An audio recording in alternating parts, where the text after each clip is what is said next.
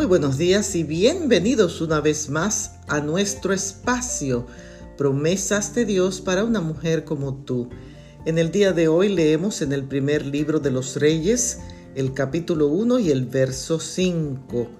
Por ese tiempo, Adonías se levantó diciendo, yo reinaré. Adonías, el hijo pequeño del rey David, sabía que su padre era anciano y que estaba por morir y se rebeló contra él para declararse rey, usurpando el trono. Y aunque en ese juego político se sintió respaldado por Joab, el comandante de su padre, y el sacerdote Abiatar, la rebelión fue neutralizada con la ayuda del profeta Natán y más tarde Adonías fue ejecutado. A veces, en nuestra búsqueda egoísta, Deseamos cosas que no nos pertenecen y no nos corresponden.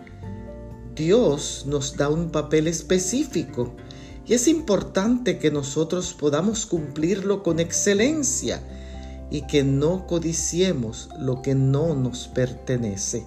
Bendiciones.